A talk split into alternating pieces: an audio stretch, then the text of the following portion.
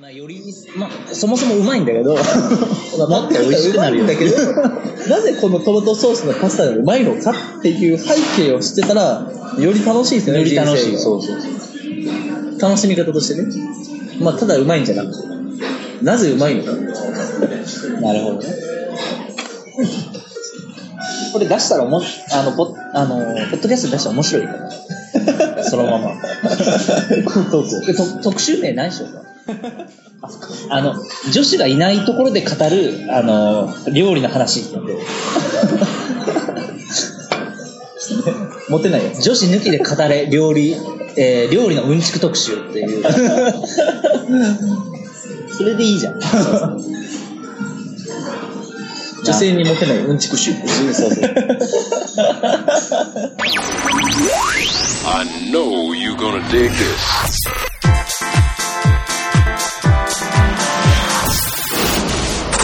Podcast. ちょっと、その、出だしだけ取っとこうぜ。村上さんはヤバトンじゃないですか？どうしますか？そうそう。大丈夫、大丈夫。大丈夫ですかえー、はい。一応、編集点を。編集点編集点を。はい。はい。ということで、えー第2回は、えー、今日はですね、AD のヤバトンさんと打って変わりまして、はい名古屋からあの来ていただいたムララさんを、はい。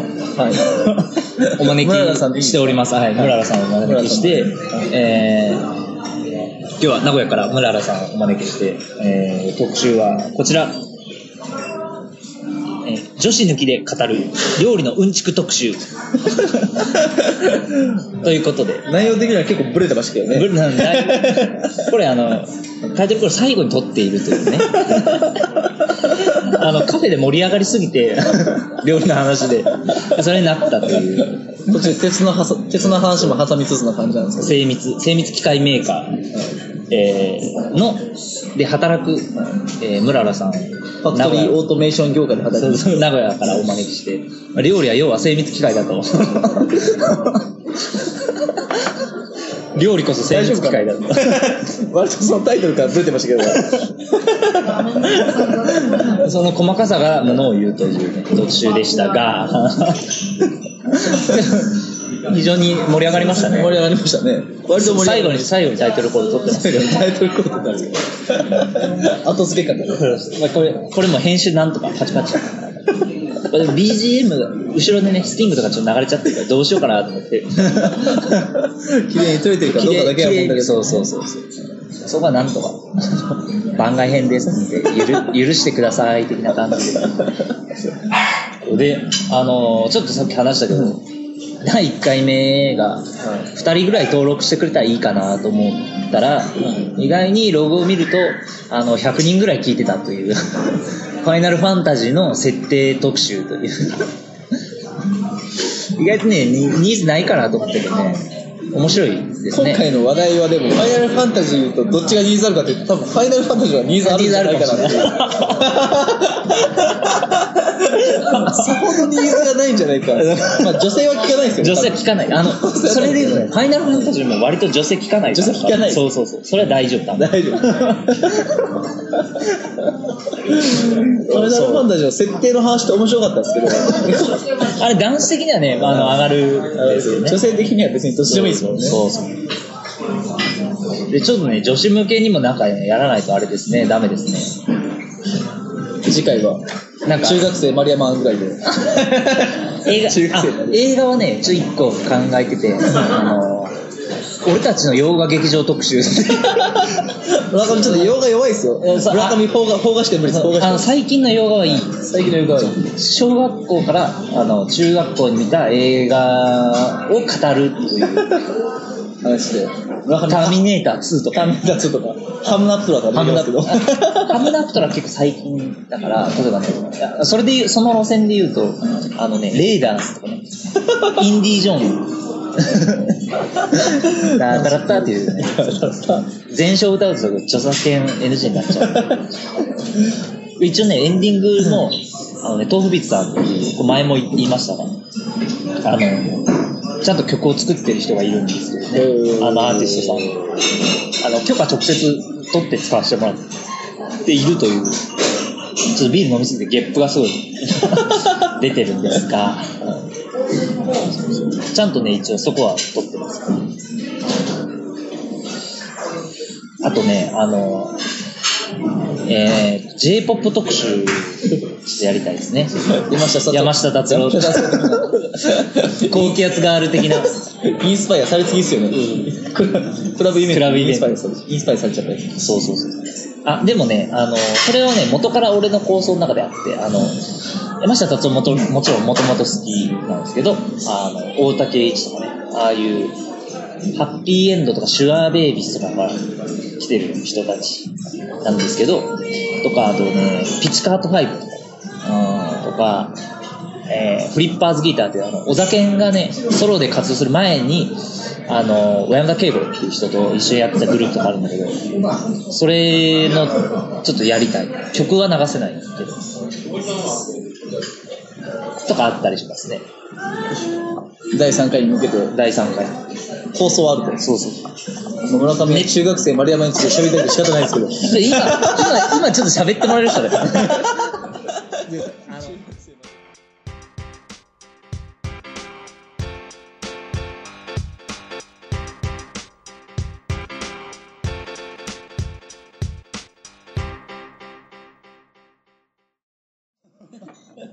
使わないから大丈夫。砂糖と塩ってあって、えーどっちが先か忘れたけど、小石と砂なんだって。で、その、もの、食べ物に味が染み込むときに、その先に、塩かな？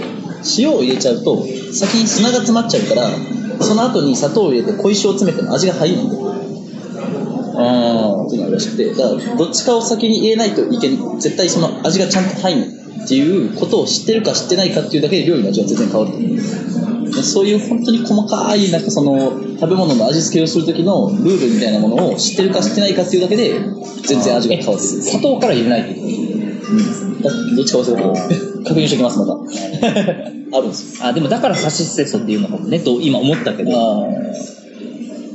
っていうのがいろんなその調味料に対してもどっちを先に入れなきゃいけないみたいなのがなるほど。ある。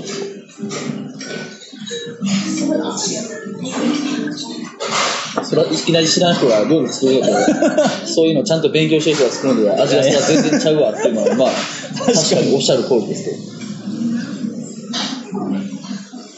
なんかさ、でもそこそこうまいのは作れるけど、本気でこれはうまいなっていうのって、やっぱ神業の域に達してるのはあるよね。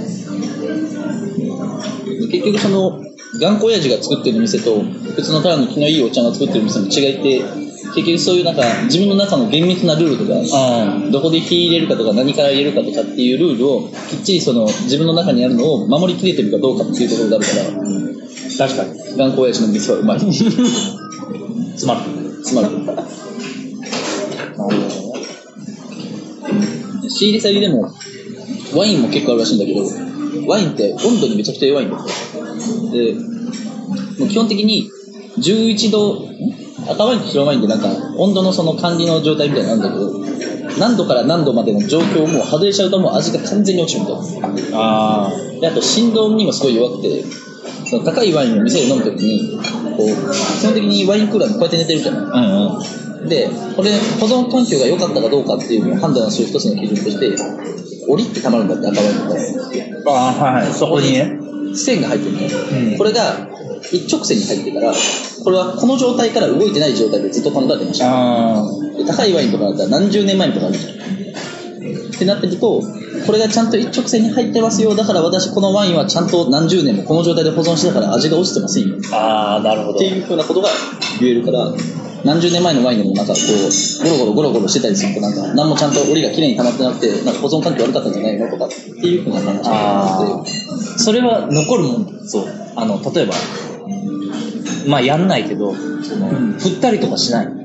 それはダメ。絶対ぴったりじゃん。ああ、それはダメなの。でもその結局フランスとかから持ってくるから、その持ってくるときにどういう持ってき方をしてるかっていうだけでももう味が違うと。あーだからきっちりした業者からワインを仕入れてる業者やったら、そこはちゃんと分かって、てそういう、その、ゆ揺れないようにそういう梱包しているというか。入れないように梱包してるし、温度も絶対その柔軟度を外れないようにっていう環境で持ってきてるから、もう全然違うとなるほどね。いうのがありました。深いですね。いろいろ。料理を。あの、最近さ、あの、i、iBook ってあるじゃん。うん。iBook に、の、ただで読めるね、本ダウンロードできるんだけど、そこにね、あの、北大路魯山人いるじゃん。陶芸、陶芸家陶芸家？そう美術家なんだけど、めっちゃグルメで、その、食い物の本をいくつか書いてるんやけど、そのね、文章がめっちゃうまいっていうのがあるけど、あの、本がめっちゃ面白くて、そのさっきの出汁の取り方とか、あとね、その豆腐の話もね、そこにも書いてあるんですよ。まあね、鰹節は、こういう風に削らないと、旨味が出ない。鰹節の削り方。そうそうそう。ある。めっちゃ面白い。なんか、鰹節って、あの、ぐつぐつ煮立てなくてよくて、だし自体そういう風に煮立てなくていいらしくて、なんか、薄く、その、シュッてやった時に、あの、カンナをね、あの、限りなく薄く、あの、長くで、ガラスみたいにこう光沢があるようにあの削れるのが本当はあのいい。だから和食の、あのー本当にちゃんとした料亭とかは、それを出すためだけにカンナをちゃんと毎日削ってるっていう話があって、そういうのめっちゃ面白い。しゃぶしゃぶもありますわ。和田彦の店で働いてて、で、そのあの、結構サービスをきっちりしようみたいな。あの、はいはいはい。あの店なんだろうな、未知エンタープライズかなんかその、水、水本社長っていう社長がいて、あの、事務所のね。事務所の、事務所の、あの、あれ、芸能プロダクションではなくて、その、もともとのその料理のレストランをやってる、あ、そうだ。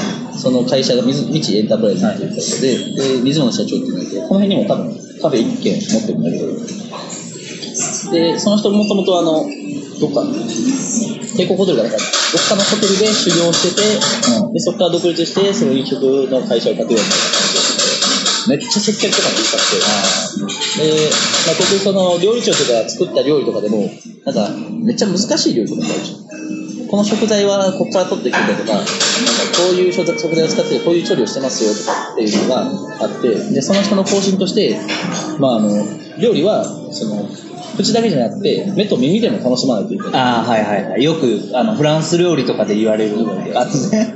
結局その盛り付けとかも、まあ綺麗ですよと。でまあ味ももちろんいいけど、その接客するときに、この料理がこういう風なものを使われてて、こういう調理法をされてますよとか、こういう風に食べると美味しいですよっていうのをきっちりお客さんに伝えて食べてもらおうとあいうのがあって。なるほどその、飲食店の接客マニュアルみたいなところでも、別にどこでもあるけど、和田屋だったらなんかその、何か持ってるときに、これはここで作られた、ここでこうこういう商品ですっていうのをいちいち説明するみたいな。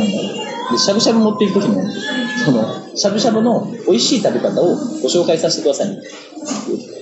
こう来ても バイト君みたいな子がバイト君で来て来て、ねあのでは今から美味しいしゃぶしゃぶの作り方説明させていただいてもよろしいでしょうか。はい、から入って。でなるほどねまずあの、お湯の温度が大事みたいな。あれ、沸騰しちゃダメなの。しゃぶしゃぶ食べるとき。あ、そうなんや。ぐつぐつ煮えて90度じゃる。ない？あ、ギリギリ沸騰しない。もやーってこう白いもやが上がってるけどあー決してグツグツしてる状してない況で食べちゃダメまあ肉が硬くなっちゃうっていうとアクが出るっていうのがあってで、まあ、まず温度を90度にしてくださいでまず水菜をこう上に乗っけて水菜もそんなにあの煮詰めないでくださいシャキシャキしてる状態で食べた方が多分美味しいと思いますあーちょっとさっと湯通ししたのが美味しい。水菜パッて置いてお肉をその上にかぶせるように置いてでもう本当に10秒20秒ぐらいでうっすらピンクぐらいでもう食べてくださいみたいな感じで包んでこうやってお客さんのお皿にこうやって乗せて薬味乗せてどうぞみたいなっていうこれが、あの、サンプルですよと。これが美味しい食べ方です なるほど。風なところまできっちりやるみたいなあ、でもそれ偉いね。確かうんいいものを作ってたら、まあ、ある程度のその出てくるものの料理だったりしゃぶしゃぶとかって結構お客さんがどうやって食べるかによって味変わっちゃうっていうのがあるから、ある程度そこでそういう持っていき方をして、まあ、常に美味しいものっていう話をして食べるんだけど、朝のまかない出てきた時に、じゃあちょっと今日煮込むとかしゃぶしゃぶ食べようかって言ったら、みんなこうやってガッサーって野菜も肉も全部何だかガサーって時間に。旨味とか関係ねえよ。関係ねえ食べ飽きてんだよ、しゃぶしゃぶ。なるなるほどね。ガサッと朝食べちゃう。朝5時までやってるから。あ朝5時までどうでもいいじゃん。あ、もう、そこまで来たらね。ガサーって入れちゃう。あ、でもそれは親切だよね。あの、えっと、田島屋って焼肉屋あるじゃん。うん田島屋の店員は全部説明するね。うん。でこれはここの部位なんで、あこれはわさびをつけて食べるのが美味しいんですよ、みたいなとかは言う。とか、ここ、これの肉はそんな焼かなくてもいいんですとか、めっちゃ言ってくる。結構気持ちの問題ってすごい大事だよ。だからテンション高い時は別に何食っても楽しいし、うまいし、みたいなってもまあそこそこうまいから。その美味しいものをあなたは今から食べるんですよっていうことをお客さんにこうあの接客する側が伝えてあげることによってお客さんのテンションもあ高いお金を払ってあこんないい肉を今から私たちは食べるんだっていうテンションからあそうそうするっ入るてそうすごい美味しく食べれる。そうそう。ところがあるんでしょう重要ですね。重要なんですか？いや面白いね。奥深いね。飲食楽しかっえ、何件ぐらいでバイトしたの？た最初最初なぜかわかんないけど塾の講師してて。でその後に、えー韓国料理。で韓国料理はそれ焼肉とかではなくて、一般的なか韓国の家庭料理。家庭料理まあまあよくあるような感じだけどあのあのムーチャイ町の9階にあのまだ今もあるけど結構そこも美味しいよああ、なんなんていう店だよなんていう店だそれでそこもあの料理長もともと新地で働いてるみたいなあ気難しいおっちゃんなんだけど本当に気難しくて気難しすぎてなんかなんか買ってきたら血まみれで一回来て。なななんすかみたいな。よく、よく、なんか、道端のチンピラと喧嘩になって、なんか、ビールピーバーワって、こんなんやってねえや、みたいな。へ、へーとしか言えない行き過ぎるやつ。っていう料理長と、普通にあの、韓国のプサンから来たおばちゃんみたいなのが一人来てて、そのおばちゃんが、なんかちゃんと最初に、韓国の味ですよみたいな感じで作ってるからっていうので、きっちり言われて美味しかった。なるほどね。韓国料理とかもでも、あ、奥深そうやけどね。まあでもね、辛いからね、よくわかんない。韓国料理。なるほまかないとかも全部辛くて。で、毎日働いてたから、なんか、辛さが麻痺してくるど。。あでなんか、あ、なんでもマヨネーズかけるようになっちゃうマヨ糖みたいな感じ な感じで、何でも唐辛子入ってるし、全部辛いから、なんかどんどん口の中分かんなくなってくる。で、もう辛いの上限を超えてくるとなんか何でもよくなってなかで、まあ食べた時はもう、まあ辛いなぐらいで分かんないんだけど、次の日の朝トイレに行ったら、お尻パッと拭いた時に唐辛子がついてて、あ昨日辛かったんだみたいな。お尻で、お尻で辛さを感じる。なるほどね。店とかもそうだよ、名古屋で言うと。あの台湾ラーメン発祥の地ー、そうそうそうそう。ここは大阪ですけど、あの、店の、うん、あの、まあ、台湾ラーメンもそうやし、てか店自体結構辛いじゃん基本。あの、実は裏メニューが台湾丼ってあるんだけど、うん。あの台湾ラーメンの上に乗ってたそぼろみたいなのあるじゃん。うんあれを、あの、ご飯に乗っけて出てくるって裏メニューがあって、あのね、でも、常連とかじゃなくても普通にね、頼むと食べれるんだけど、そういうのめっちゃ美味しいよ。辛いけど。そこはね、言ったらすごい気まずくて、マネージャー、上司の上司ぐらい。もともと、あの、一個上の上司だったんだけど、出世しちゃって、で、もう一つ上の役職について、まあ45ぐらいのじゃん。結構仲が良くて、あの、土日とかに一緒にご飯食べに行こうぜ、みたいな。で、店に前から気になってたら行こうよ、みたいな。で、まあ割と偉い人なんですよね。で、まあ日曜日集合して、じゃあ行きましょうかって言って、パッて入って案内された店の席が丸テーブルで、横にマネージャーで、向かいになんか相席であのカップル座ってるんだよ。まあ、飯あの飯うまいけど、店ではよくある混んでる時 友達やったら、わかるめっちゃ友達やったらいいけど、これ上司と来て、これ、相席カップルと来て、ってない？っていうので、まあ結構その環境で食べると、なんか店美味しいはずやけどな。うん、うんって。昼入るとそんな感じじゃない？でも、うん、な店るなる。人すごい。まあ、昼入って午後から営業行けないほど口臭くなるよね。あの、ニンニクの青菜炒めとか食ったら。まあでもうまいですよね。まああれはそうなんですけど、あ、あちょっとベクトルが違う美味しさだけど。ちょっとジャンクフード的な感じ。やっぱりでもお店を選ぶときもやっぱり TPO をわきまえないとね、こう。そう上司と行く店ではなかったなと。あ俺、名古屋い、前の会社行った時は、あの、よく行ってたけどね。店？店で、あの、1軒目店に行って、2軒目その別の店に行くとかうん、よくその、あの仲良くしてくれてた、その、今30過ぎぐらいの先輩がいて、で、よく、あの、その、店行こうぜっていう話になって、店に行って飲む飲むっていう。ひたすら辛いのを食べながら、ビールを、すごいね、延々と飲めるごくごく飲んでいくっていう。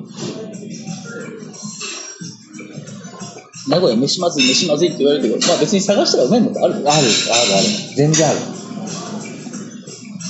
っていうか、その、あれも、それもある。TPO 的な問題もあるし。すいません。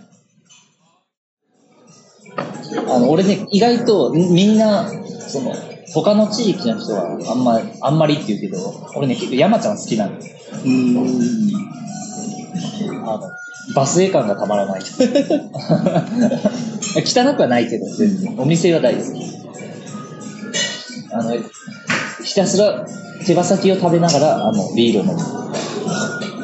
あの塩辛いもん一緒合うもん。やっぱ合うね。名古屋の人は風来坊の方が好きみたいな。あ、そうなんや。あ。名古屋出身の人は。なんかあの、山ちゃん、山ちゃん、なんか名古屋の二大手羽先店みたいな。山ちゃんと風来坊みたいな。山ちゃんはすごいあわかるわかる胡椒辛いけど、なんか風来坊はちょっと、あタレのタレ甘辛の方甘辛の方みたいな。どっちも食いに行ったことあるよね。俺割と、あの、まあ、多分、お酒飲むって言ったら、その、ごくごくビール飲みたいっていうのが強いから、その塩辛いうん方が好きっていうのもあって、山ちゃんの宗教観は好きよ。毎回あの山ちゃんの社長のなんかその、社長発行してる新聞みたいなのあるじゃん。ちょっと、ワタミっぽい感じだよね。山ちゃん内でのこそうそうそううなんかあの社長を信仰する感じの文化がこううすごいですよね。あれ、これ、録音してるのもし放送した時のために言っとくけど、そのラジオ聞いてる人は分かんないかもしれないけど、新町のその、メリハリってお店があって、そこの、あのね、な夏はもうね、過ぎてるからあれなんだけど、あの、5月、い4月から5月の頭ぐらいまで、その牡蠣が出てたんだけど、はい。そこのね、牡蠣がめっちゃ美味しくて、あの、もうね、生の牡蠣をレモンをこうかけて、あの、ピュッと食べるってだけなんだけど、あの、港から、その、目利きで選んでちゃんとオーナーの人が、で、と入れてきてるっていう牡蠣なんだけど、それがね、あの、めっちゃうまくて、大阪で牡蠣食う、うー時ってあんまりないんだよ。売ってないというか、出さないから。なんだけど、で、あの、福岡にね、またこれ別別の場所で、あの、牡蠣小屋っていうのがあるの、糸島やったかな？島があって、牡蠣取れ放題のやつを食い食い放題みたいな感じのとこがあるんだけど、あの、そこが俺の中ではベストやと思ってたよ。牡蠣食う中で。なんだけど、大阪来てあんまりそういう新鮮なもの食べるっていうのはないなと思ってたけど、そこのメリハリのかった。しました。ありがとうございます。失礼します。前に東京行った時に、なんか、まあ、彼女とディズニーランドに行こうみたいなで、まあ、何も予約しなくて、あの辺でも、なんか海近いし、あれなんじゃない？う海近いというか、そんな近くないけど。まあ、その、恵比寿で飲もうみたいな、とりあえず。なんか、東京って言ったら、恵比寿で飲んだらおしゃれみたいなのあああ、都心で飲む、食べる感じで。で、そのとりあえずその店は恵比寿で行って、でその時普通にイタリアンみたいなのを食べてて、で、そのまま横のラブホみたいなのに泊まって、で朝方ラブホでテレビ見てたら、なんかその、六本木に、なんかすごい美味しい牡蠣屋、店があるみたいな。生牡蠣売ってますよね。っていう特集を見て、彼女がここに行きたいと言い出して、パッて行って、見たら、メニュー見たら、牡蠣一杯、一杯っていうのはね、あれなんか一杯って、うん、900円で。六本木ヒルズのまあまあまあの向かいになる。まあまあ、場所的にはまあ、えらい高いんやろうなと思ったけど、まさか、一杯900円だったまだ付き合いたてやったから、あんまりこう、あの、ちょっと高えなとかって言うと、ちょなんか投資できない感じ。ちょっとあの、見え張らなきゃいけない感じ。まあまあ、別に給食えええよみたいな。好きな食べやみたいな。感じでちょっとでも、そのテレビの中でやってた内容で、結構面白かったのが、その、もともと、牡蠣ってフランス結構有名じゃん。うんうん。で、フランスのその、牡蠣の作ってるところが、一回なんか病気で全部死んじゃったんだって。うん。で、あニュースになってんじゃない？多分、何年前かな ?3 年か4年ぐらい前。ちょっと結構前。で、その死んだ時に、福岡、じゃあ福福島の方の牡蠣作ってるところが、フランスの牡蠣のところを助けてあげるみたいな。あー、で、そうそう。そのなんかちっちゃいその子供の牡蠣のなんかその種みたいなフランスにあったから、今のフランスのその牡蠣は、福島産の牡蠣がルーツになってるみたいなことがあって、でま、なんか東日本大震災の時に全部死んじゃったじゃん。っていうので、そのフランスの人たちが逆にじゃあ、あの時助けてもらったから今度助けてやろうぜみたいな。フランスの人がわーって来て、牡蠣のその子供をみんな持ってきてくれて、なるほどねっていうのがあって、フラン、福島育ちの牡蠣がフランスに行き、さらにそのフランスから今福島に戻ってきてるから、福島の牡蠣はまた今、福島育ちだけどフランスでもう一回行ったフランス育ちの牡蠣が増えるっていう。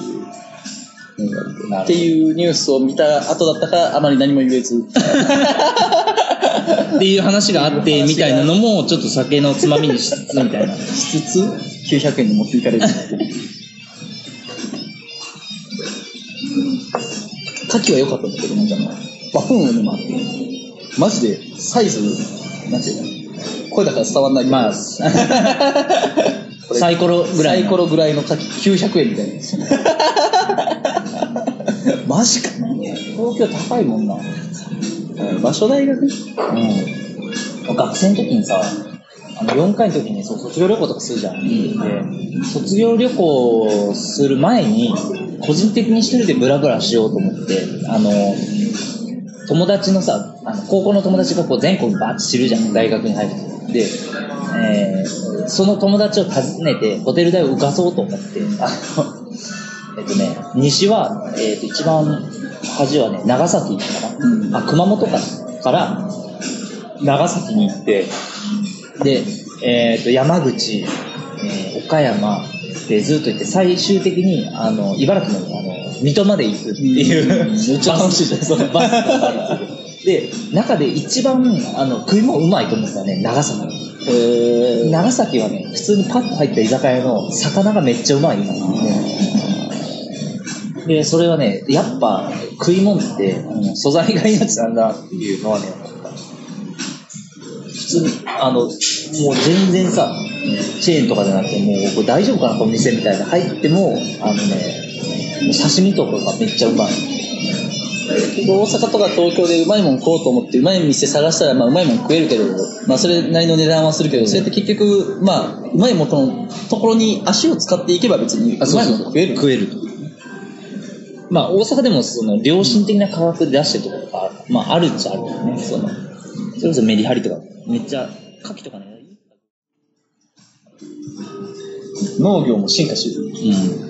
なんか最近あの、工場生産の野菜みたいなのがあって、そのもう土とかなくても、なんか、もう完全に見た目は工場なんだけど、工場のラックみたいなところになんかこう、ガーゼとかが置いてあって、そのガーゼの上になんかその種を置いて、で、そこでなんか水とか、そのどういう風にその、何を、肥料とかをやるかとかも全部機械で管理されてて、あ何時何分に水ちょっとやってとか肥料をちょっと足してとかっていう管理でその本当に工場の金属製の棚の中に野菜が育ってるみたいなあ、それね、あのね、宝塚にあるよ。ある？確かに。あのね、あの、光も、その、外で育ててるわけじゃなくて、なんかあるじゃん。あの、こういうとあれだけど、なんかこう、大麻育てる時 なんか、あるじゃん。あるある部屋で、そのランプを焚いて、みたいな。あんな感じで、その、その部屋が一室あって、その、あの、レタスとかね、の苗があるんだけど、上からその照明で、電照灯で照らされてあって、で、それも完全に集中管理。肥料とかも、あの、水とかも、あの、全部機械で管理されてますみたいなのあったりすあれである程度作れるようになったら、食料自給率がそのまま日本でないで、それなりに独立して作れるようになると結構強いよね。るすごい。よあれでもうまいんかな？俺食ったことないけどねそういうの。うん。うまかったら別に問題ないけどさ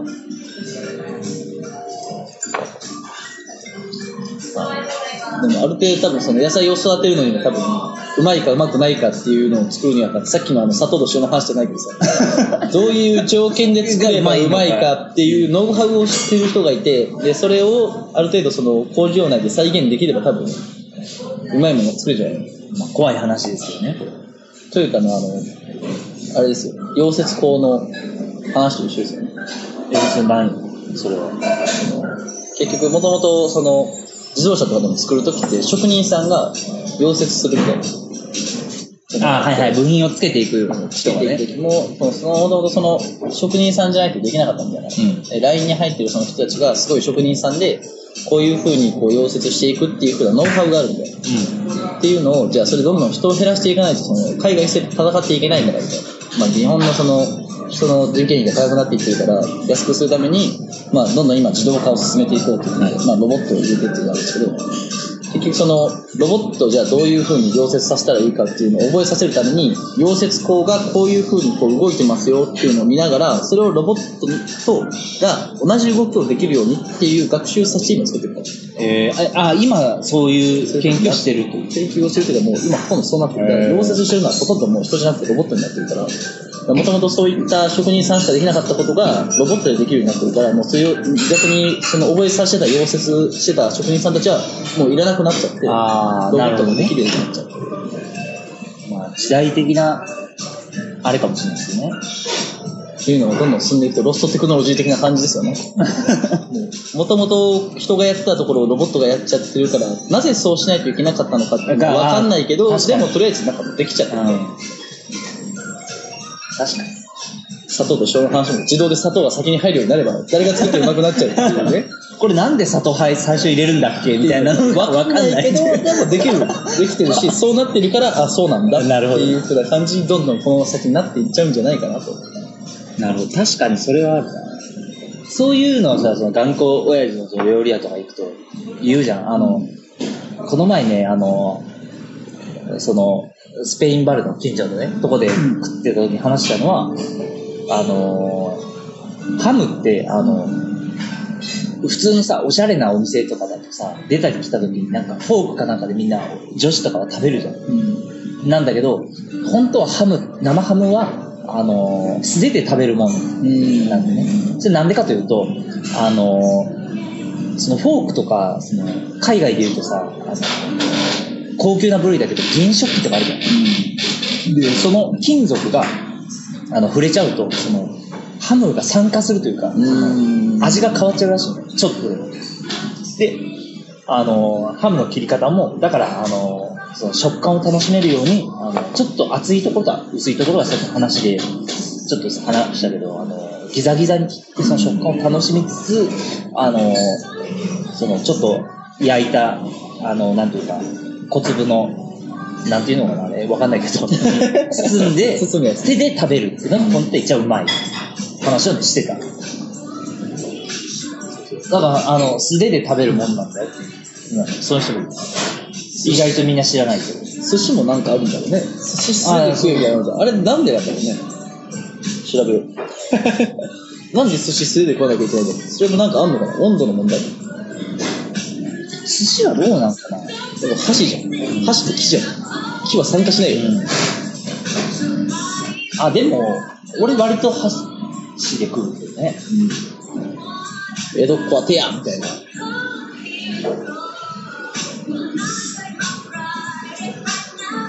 意外とこの、あの、割と、あの、村原さん、映画話の方が盛り上がるかなと思ったけど、あの意外と料理だからっていう。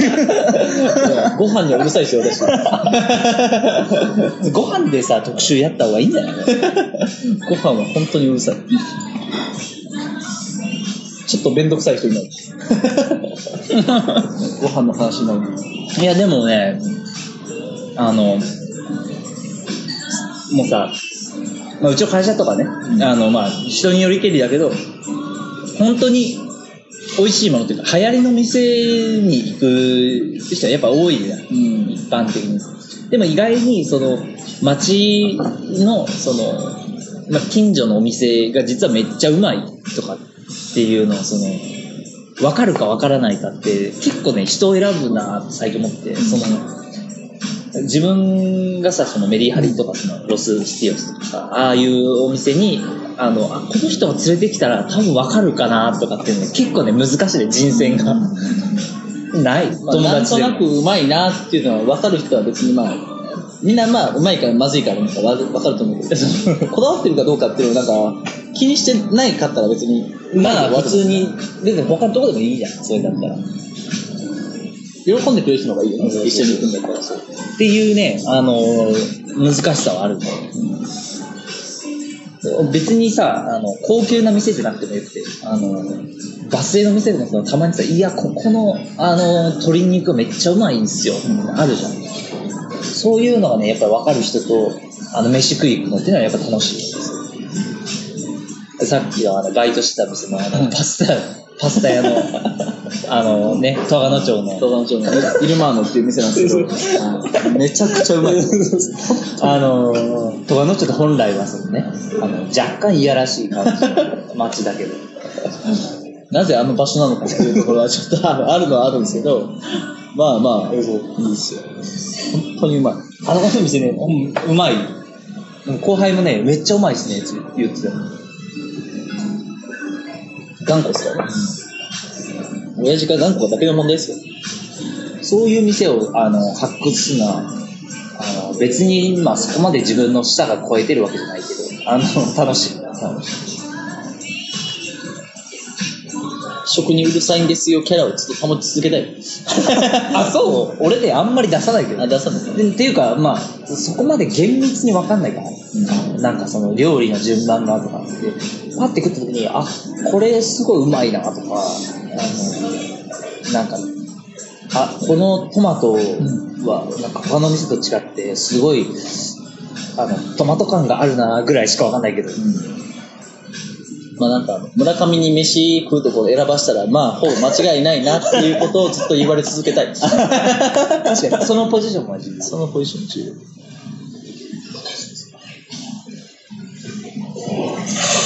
うまいお店を自分の中である程度把握しておくのが重要。名古屋では一切わかんないですけどね 名古屋どうなん？あの、あでも、実はこの店うまいみたいなのは、俺ツイート2年間で発見できなかった。いや、その普通の山ちゃんとか、あの、は行くけどさ、まあまあ一般的な居酒屋。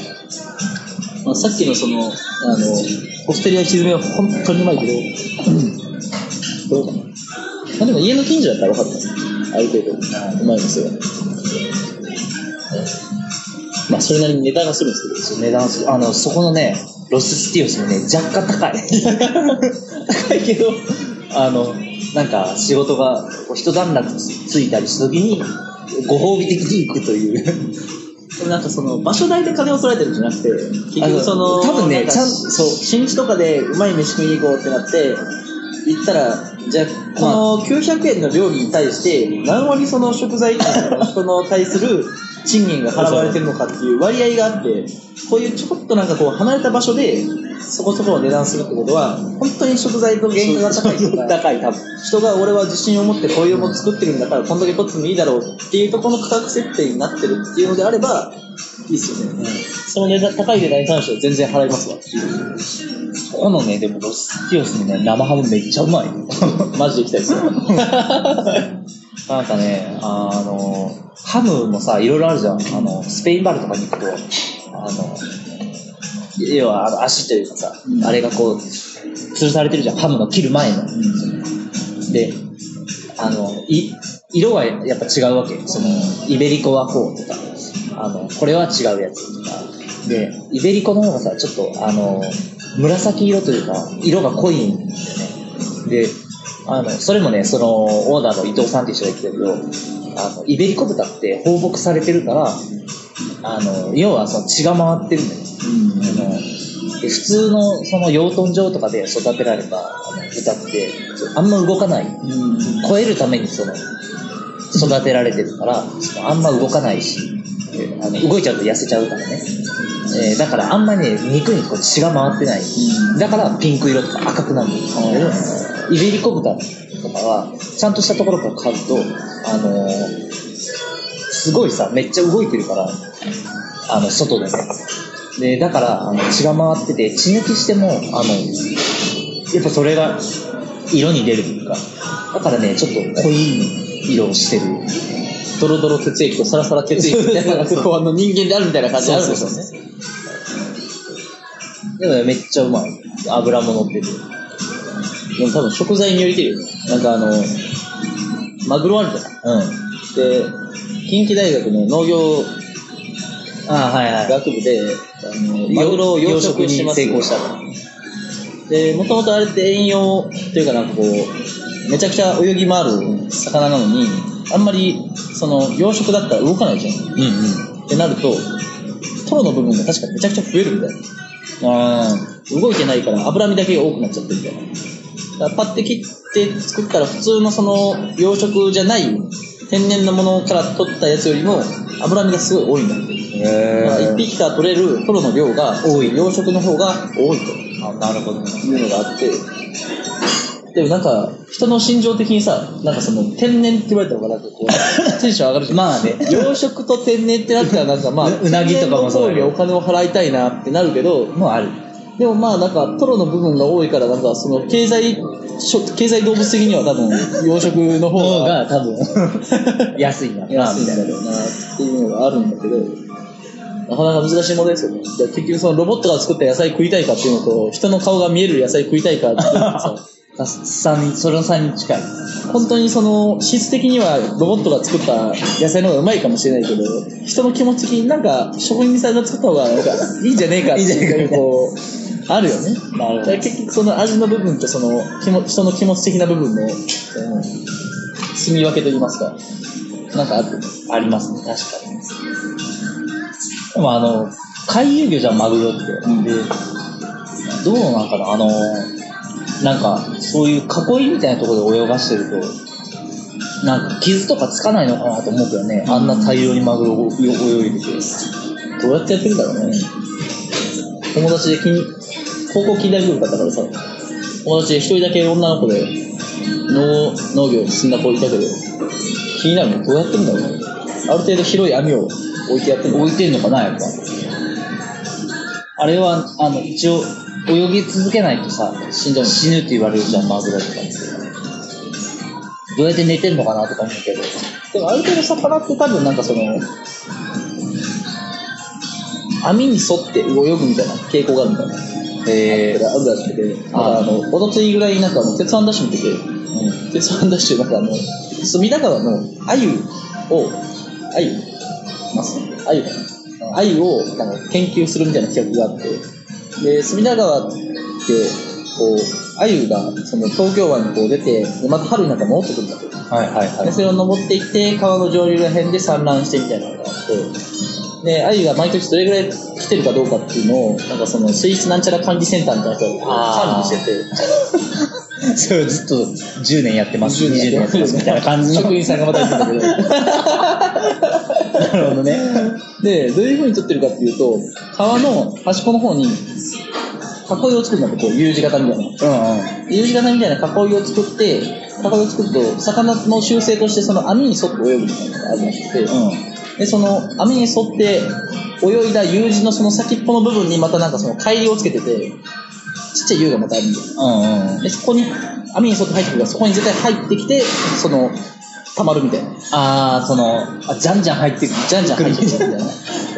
あって去年鮎って結局その水質がどんだけ綺麗かどうかみたいなところに乗っか乗っかってそのどんだけ生まれるか生まれないかみたいなのが決まってくるから毎年その隅田川のその水質を管理してる人たちがあ今年は鮎がこんだけいたから今年は綺麗かったなとか今あ年はダメだったなみたいなのとかっていうのはそれを見て管理してる。あその綺麗な時ほどそのやっぱ帰ってくる数が多い。多い。生存率が高いみたいな感じな一時期すごいなんかその隅田川が汚くなっちゃって、鮎が絶滅するかもみたいな。っていうのがあって、そこからどんどんその水質管理センターの人たちが、隅田川をきれいにしていって、おじいちゃんの頑張りがおじいちゃんの頑張りが、ああいうのは、あの増殖につながってるわけですよね。なるほど。いろんな人いるよなと思って。水質管理センター見ると、どうやって給料もらってるのかな。で水質きれいになったかどうかっていうところによって、そうやって別に、経済的には何もこう、貢献をもたらしてないわけじゃないですか。いや、でも、鮎があの、巡り巡れば、まあ、重要だろうなっていうのは、まあ、わかるけど、直接的にその隅田川の水質がきれいになったからといって、お金が手元に来るっていう、そんなところはないじゃないですか。うんない。誰が金払ってんのかなと思って。なるほど。いや、でもそれ、でも、あれでしょ。あの政府というか、行政のあの活動の一環で多分調べてるわけでしょ、多分。そうね。いや、本当になんか、よくわかんない窓口部署みたいな感じの、あの、窓際部署みたいなところであるのかもしれないけど、でもまあ世の中にはすごい、まあ最終的には貢献はしてると。まあまあまあ巡り巡れば、巡り巡れば。風が吹いてば沖合は儲かるみたいな、なんかそういう感じの、なんかこう、直接的には関わらないけど、でも儲かるみたいな。でもそういうのをちゃんと体系化していかないと、なんかこう、守るべきものが守られていかないというか、あるんでしょうね、多分。なんかちょっといい話になりましたけど。でもあの、あ川きれいって結構重要で、あの、うちさ、地元、俺地元福岡だからさ、福岡の北九州ってところなんだけど、北九州って、あの、古くはね、あの、炭鉱と、その、要は製鉄の町銀山的なところとかそうですね。で、あの、八幡製鉄所とか、はいはい新日鉄のその、あの、工場とかあるんだけど、すごいっすよ。普通の一般的な人は目に触れることはないと思いますけど、ないけど FA 業界の人間からすると、新日ってすごいですよ。ものづくりメーカーからすると新日鉄ってすごい。一回、あの、新卒の時に、あの、上司が、あの、上司、まあ同じ、別に何個上じゃないけど、なんかあの、同じ人が、新鉄担当してて、新日鉄でちょっと案件あるから、ちょっと同行しようぜ、みたいな。で、新卒の時には結構先輩についていって OJT みたいなのあるじゃないですか。なんですけど、マジでターミネーター。あ、そうそう。あのね、本当に、ターミネーター2ね。マジで ターミネーター2の、あの、最後の、あのさ、あの、ドロドロの、みんな逃げろみたいなさ、工場員が逃げた後に、そのさ、あの、T 1000とその、あの、シュワちゃんがさ、シュワ、あの、アーノルド・シュワルツェネッガーが戦うじゃん。で本当はあんな感じで、俺も工場見学行ったことあって。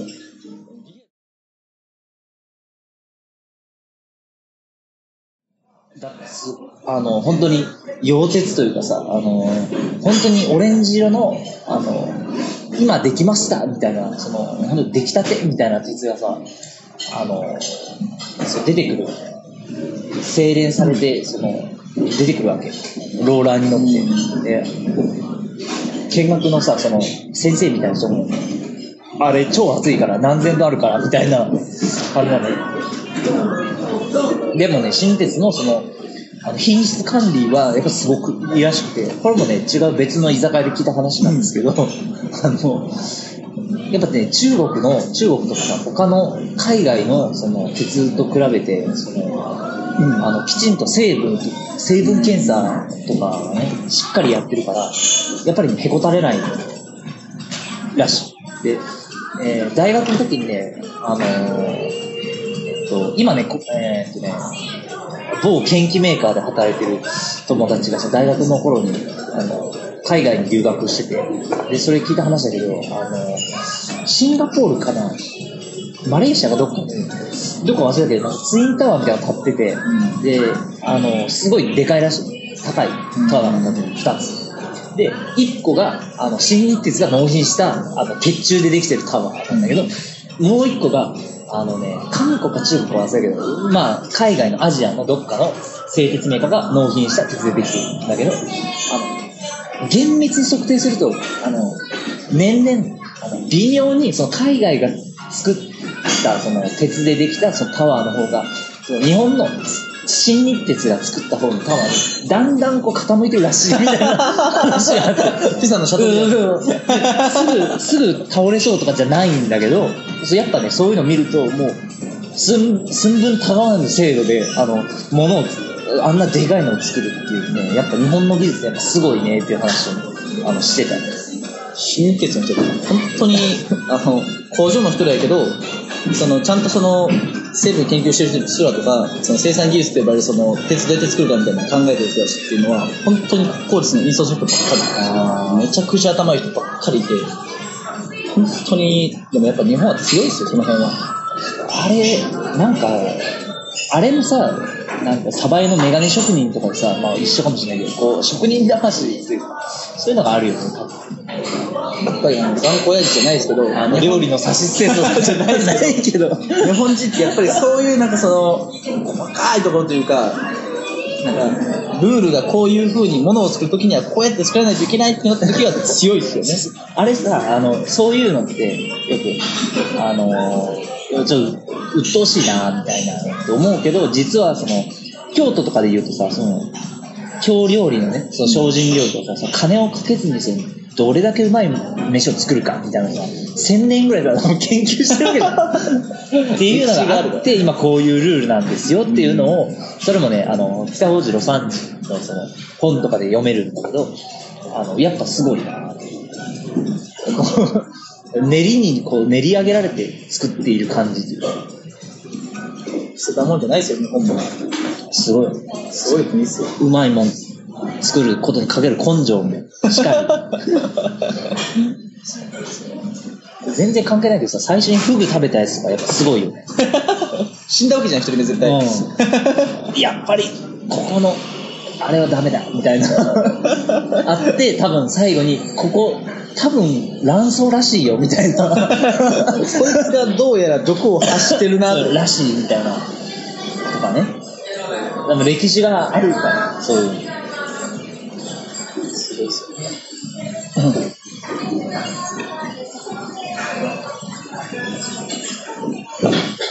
料理ネタ面白い。料理ネタ面白い、いや、多分ね、働いたことがあるから面白い。んやと思うけどね。あの、多分ね、で俺も大学生の時さ、その、魚3枚におろしたりとかさ、して、なんか、あの、タイの頭だけ買ってきて、あの、吸い物作ったりとかしてたけど、やっぱ、ちゃんと作ってる人は違うというか、なんか、そう手順とかもさ、わかっ、知ってるよ。ここはこういう風に切らないといけないとそうそうそうそう。こういう風に切った方が身離れがいいとかとか、そうそうそうそう。そういうの。ルールがあるんですよねそう。2年ぐらい前か、1年ぐらい前かな。あの、前さ、家で、あの、いや鍋やって鍋やったじゃん。あれさ、俺、割と小ぶりのタイが届くかなと思って、まあ、さばけるわと思ってたんやけど、意外とさ、でっかいやつ届いて、あれね、結構ね、苦労したんやね。さばくね。そういう、まあ、なんかビールがペットボトルに入ってるかどうかなぜ入ってないのかっていうのとか Google 先生に聞いたら分かりますけど、それ砂糖と塩どっちいるかぐらいやったらギリギリ分かるかもしれんけど、ね、魚どういう風にさばけばいいとかさ、ね。そういうノウハウって Google 先生に聞いたら分かんないわけじゃないですか。やっぱりそういう本当の隠されたノウハウみたいなところとかっていうのは共有がされないもんね。あれなんかやっぱね、残しとくべきだ。ロストテクノロジーになっちゃうよね。なんで砂糖先入れんのっていうところを知らないとね、なくなっちゃうから。なんか、あの、料理とかはそういうさ、技術が必要だから、割と、あのー、わかりやすいじゃん。そう、鉄作るとか。だけど、あのー、なんかウイスキーで美味しいウイスキーとかさ、多分ワインとかもそう似たような感じだと思うけど、ああいうのをさ、今の、と私一応27歳ですけど、今年で。周りのさ、アラサー、チームアラサーになっちゃいましたけど、あの、あんまりそういうのをさ、喋る人がいないっていうか、メディア的にもね、なんか、俺さ、昔の本とか好きだからよく、あの、開口剣のさ、本とか、サントリーのさ、養子天国っていうさ、冊子あるんだけど、中ちゃんしてようだ、それ。あれ？ね、やっぱすごい面白い。あとね、あの、あれ、えー、っと、あー、名前めっちゃど忘れした。あのー、これ特に打ち合わせせずにダラダラ喋ってますけど。あれ、えー、っとね、ちょっと悔しいから調べる。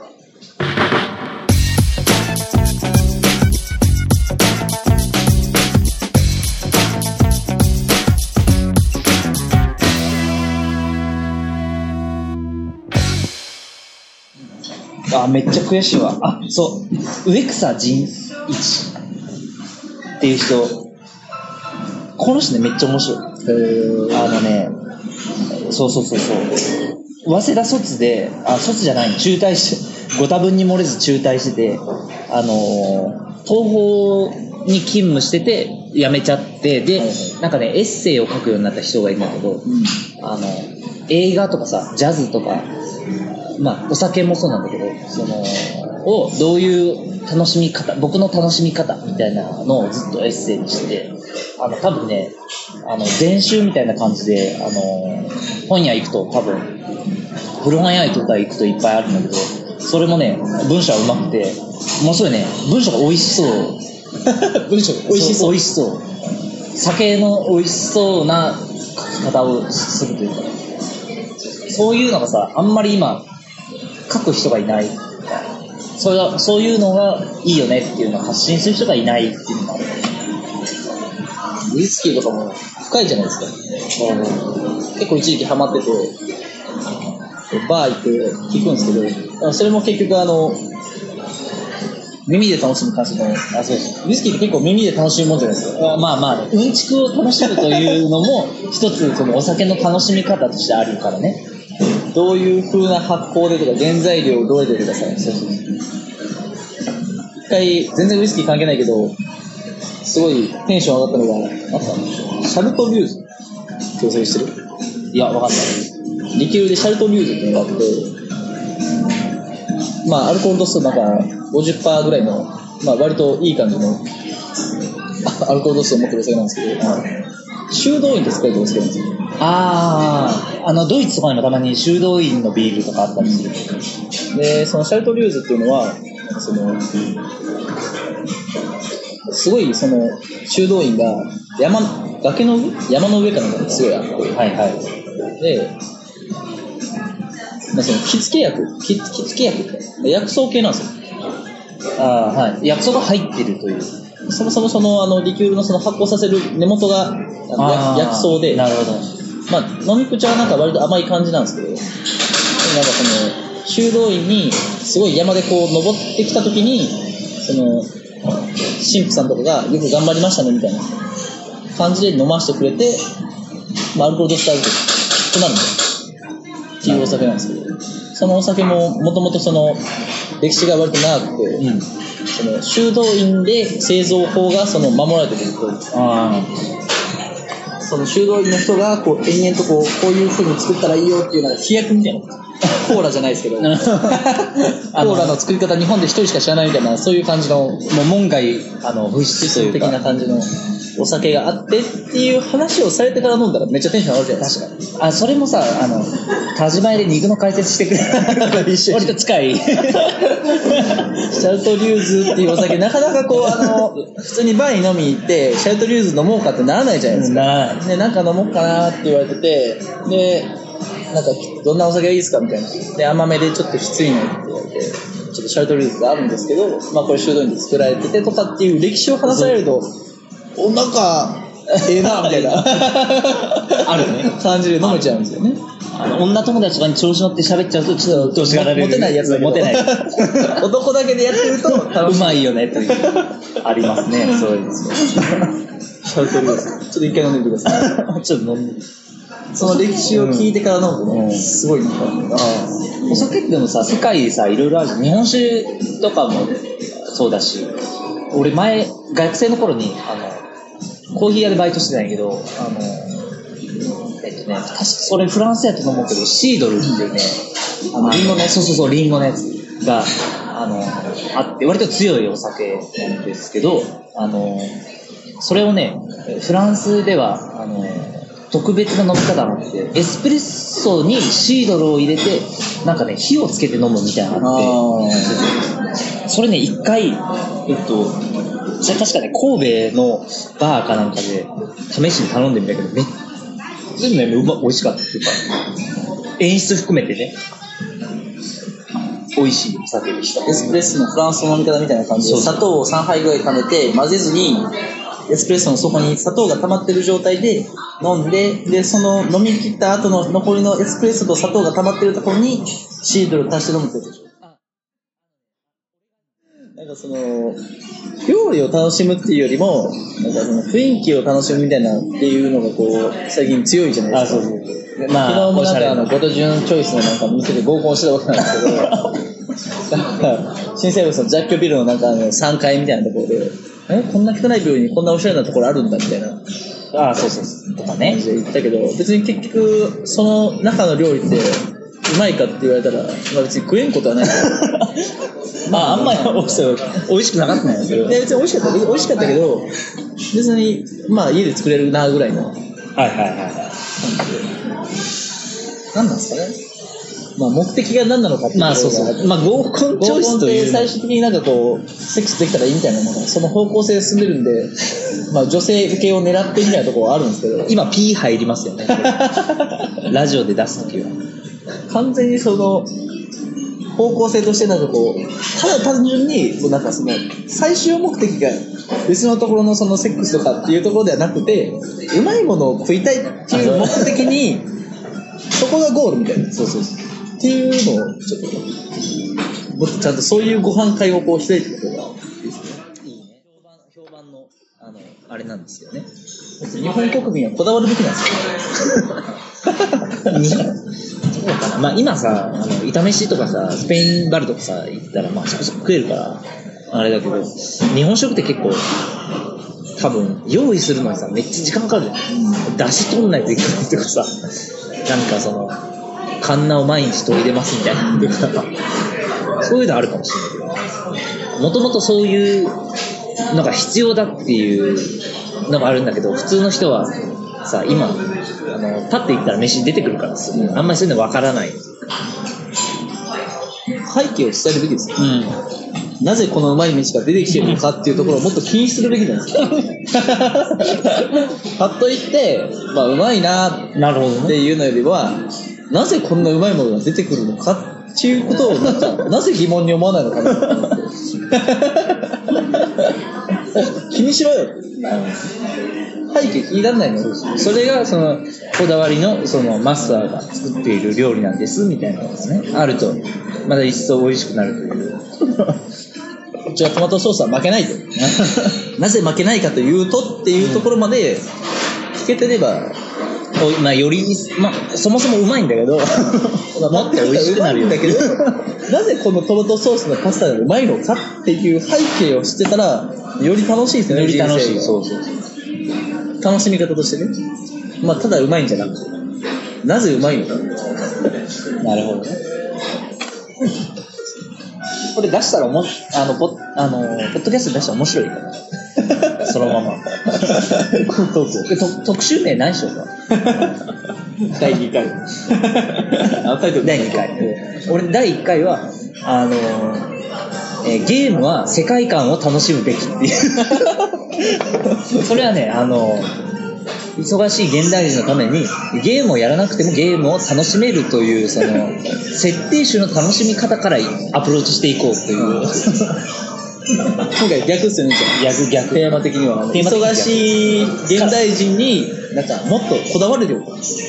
もっとその食にこだわれて、その舌を磨けとなんかあんだ背景を探るから。忙しぶってんじゃねえよ。忙しいからうまいだけで済ますんじゃねえと。おしゃれな店に行けばいいと思ってると違うよというね。なぜうまいのかもっと知れよ。なるほどね。ありますね、それは。もうちょっといろいろ疑問を持った方が人生豊かになるんじゃないかな。豊かになる。お酒とかそうだよね。あのー、これは男性的な発想かもしれないけどね。うんちくが好き。まあ男の方がよ割とうんちく好きだからさ。そういうのありますね。なぜスモーキーなのかと。いう話をもっとした方がいいんですよね。なぜスモーキーが、じゃあななんでスモーキーが好きなのみたいな。え、このスコッチウイスキーっていうのは、みたいな。女の子がいたらモテないけど、モテないモテない。モテない。本当にモテないけど、モテないブラザーズとして。モテないブラザーズモテないブラザーズとして。うんちこ語るのは女子の前では NG ですという。男だけ飲んでる時はもっと男はうんちこを語るべきだと。あ、そっか。あの、女子がいないところで語る、あの、料理の話って。モテないやつ。女子抜きで語れ、料理、えー料理のうんちく特集っていう。それでいいじゃん。女性にモテないうんちく集。そうそう。いや、でも本当にさ、女の子、まあもう女の友達さ、飲みに行ったりとか、まあ飯食いたりするけど、本当にそういうの興味ないよね。うん、うまかったらいいんだもんな、そうそうそうそう。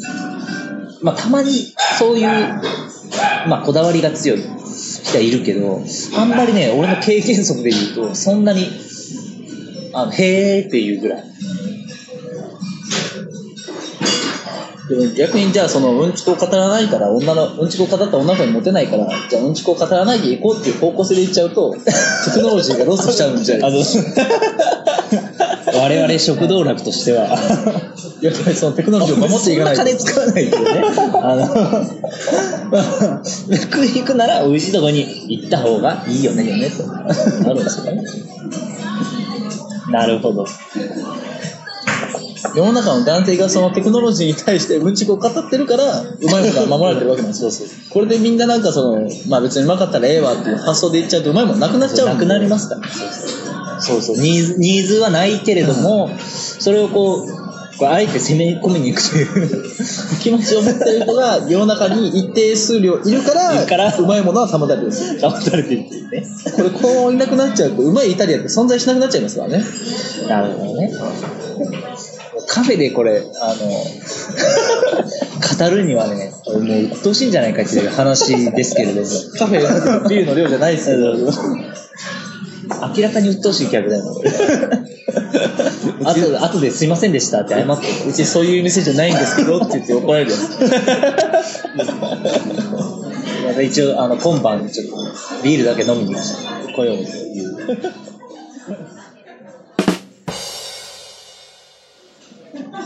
あの、小説じゃないけどね、俺、小学校か中学校の時読んだ本で、おかんがね、買ってきた本なんだけど、あの、物食う人々って本があって、まあ、食にまつわるエピソードがいっぱい、その、ライターの人がね、取材して行った先で、こんな食べ物があったとかっていうのを書いてるんだけど、それがすごいね、面白い話がすごいたくさんあって、モンゴルではこうとか、その中でサーカス団に関する取材の記事が書いてあって、あの要はサーカス団に取材行くわけで、サーカスってやっぱ曲芸師だからさ、集中力がやっぱいるじゃん。物食わないよ。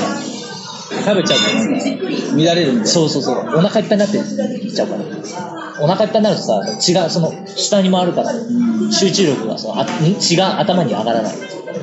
で、で物を食わないんだけど、そのね、サーカス団のエピソードで面白かったのが、あの、一回だけ物を昼ご飯食べて、あの、サーカスの演目にチャレンジしたナイフ投げのめっちゃ怖い達人っていうのがいて、それで奥さんが、あのね、あの、こうね、まあよくあるこうあの頭にリンゴ乗ってる感じですよねイメージ的には。リンゴにの、例えばリンゴを頭に乗っけて、そこにナイフをピュッて刺して、ピタッと刺して、おーっていうのがその演目なんだけど、そのサーカスでやってた女のお奥さんがね、壁にこう貼り付けられていて、えーで、そこに旦那さんがナイフをピュッと投げる。で、そこでピュッとはまるから、おーっとなるんだけど、その日たまたま飯を食ってしまっていて、集中力が乱れて、ピュッて投げたナイフが奥さんの腹にズドッて入ったっていう エピソードがね、あって、それね、話、その、あの、書き方もね、ものすごい面白く書いてるから、すごい面白いんだけど。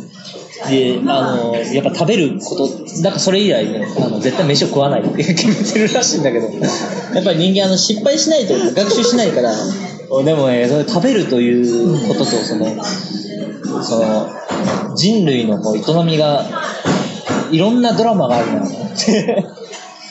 キッチンしかり、その、送り人しかり、面白いなぁと。ね、そのエピソードすごいですね。俺ものすごい面白いんだけどね。結構失敗しないと分かんないじゃないですか。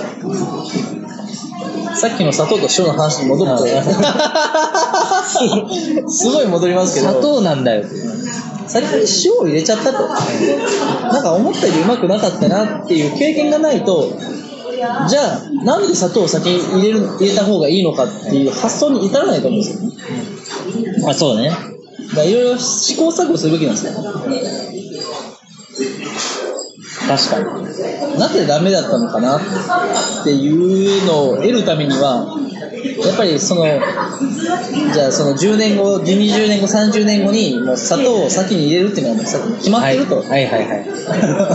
じゃあその人もまあとりあえず決まってるから砂糖を先に入れなあかんけど10日に1回ぐらいは先に塩を入れて先に入れてみるべき だ塩を入れたら先に入れたらあこうなるんだっていうことが分かってないと違うなと結局ならないですよね自分で実体験して背景がなぜそうなってるのかっていうところが分かってないと説得力もないし確かに。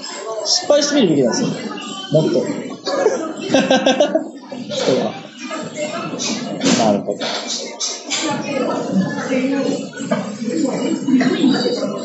確かにね。砂糖のその量、砂糖と塩先にどちらを入れるべきかというその料理の話は確か面白い。その職人、職人が、だから職人はこうしているというのもあるし、それが多分その人が発見したことではなくて、多分脈々とね、料理人の間では多分あるね。差し捨てそうとか言う言うじゃん。なんか前さっきも言ったけど。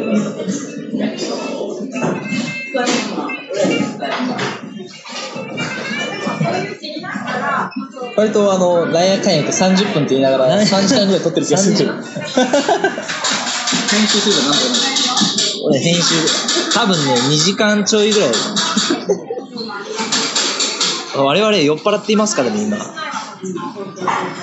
2時間、ちょうど2時間ぐらいだよな。なるほどね。話深い方ですね。ちょっとまた、映画の話とか。映画は、ちょっとね、次は、あの、インディ・ジョーンズとかの話を。ちょっとインジュース勉強してみますわ。あの、よど、さよならおじさんとかの、あの、いるじゃん。いやー、映画って本当に素晴らしいものですねっていう。さよなら、さよなら、さよなら。えーっと、水水野春夫だった春尾だけ新しいですね。水野さんとか、あとあの、さよならおじさん。さよなら、さよなら、さよならだったんですあれは、あの、淀川、あの、土佐春か。あの人の改造めっちゃ面白い。そういう話をね、ちょっとしていきいきたいなと思います。ロストテクノロジーさん、あの人もそうそう。あの人ね、淀川さんの、淀町の、その解説、YouTube にいっぱい上がってんだけど、すごい面白くて、あの、あれさ、映画始まる前と終わった解説で、6分ぐらいあったけど、3分でその素晴らしさを語るっていうのね、結構な職人芸やなと思って、この前 YouTube で見てたんだけど、あの、ジャッキー・チェンのさ、プロジェクト A ってあるんだけど、俺結構好きなんだけど、ジャッキー・チェンってさ、見て、見たことない人から言うと、ブルース・リーとかと割と同列なイメージじゃん。なんだけど、見た人から言うと、ジャッキー・チェンってあの、コメディ映画として楽しむとすごい面白いんだよ。でも本来そうで、ジャッキー・チェンもね、多分結構映画好きだと思うんだけど、あのー昔で言うバスター・キートンとかね、そう体張ったコメディのあの系譜の中にアクション映画っていうのを入れるっていうのがあの実はジャッキー・チェンの映画の本質というか醍醐味みたいなところでそれをね淀町は多分ね80年代とかの多分映像やと思うけどそれをね3分で語るっていう 3分で良さを伝える。そう。それがね、これ、サハン金峰さんっていうのがね、出てるんですけど、キーをこれ、チーと言い間違えないように皆さん気をつけてください。とかね、下ネタから入って、ジャッキーちゃんこれいいですね。これ、あの、バスター・キートンとかね、コメディの、あの、系譜から来ているという、すごく非常に、あの、塔から落ちるところも、非常に、あの、体を張ったコメディというところが面白いですね。では、ご覧くださいっていう、そのね、3分で全てを語り切るっていう。料理を食べる前に、この食、この食、そうそうそうそれと全く一緒全く一緒、全く一緒。映画を見る前に、ここはちゃんとそうですよっていうのを伝えてくれることによって、まあ、分かる人は何も言わなくても分かるかもしれないけど、ちょっと分かんない人に対して、ここを楽しめばいいですよっていうところを教えてくれてから見れば、なお一層面白い。なお一層面白い。面白い。で、ジャッキー・チェンとかさ、見てる人は見てるけど、見てないじゃん、要は普通の人は。普通の、まあ、ブームの時に見てた人はそうかもしれないけど。で、みんなが見てる映画で言うとさ、例えば、あのジャンレのさ、レオンってあるじゃん。あの、えっと、ナタリー・ポートマンが、まだ、スター・ウォーズの小さい子供の頃に出てた映画で、まあ、えーマチルダやからな。あの、両親を殺されて殺し屋に居候し始める女の子っていう、まあ、ストーリーなんだけど、レオンの。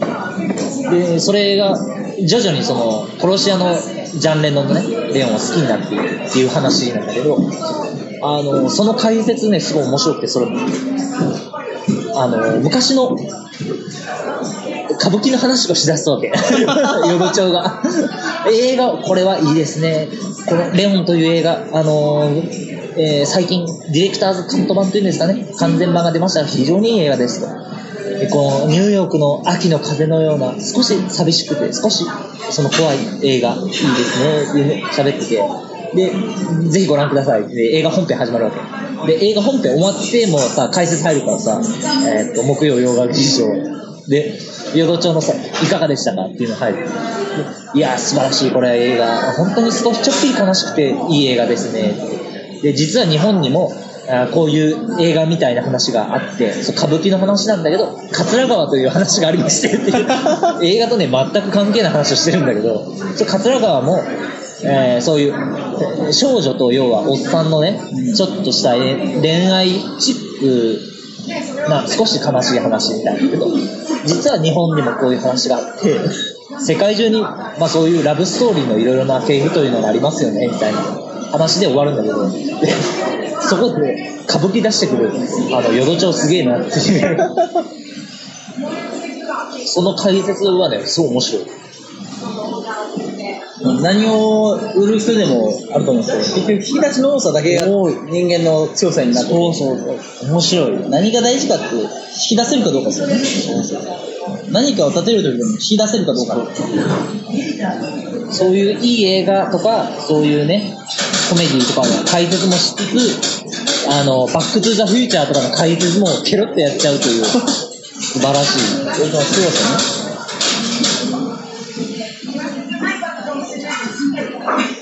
淀町のね、やつはね、YouTube でいっぱいアップされてると面白い。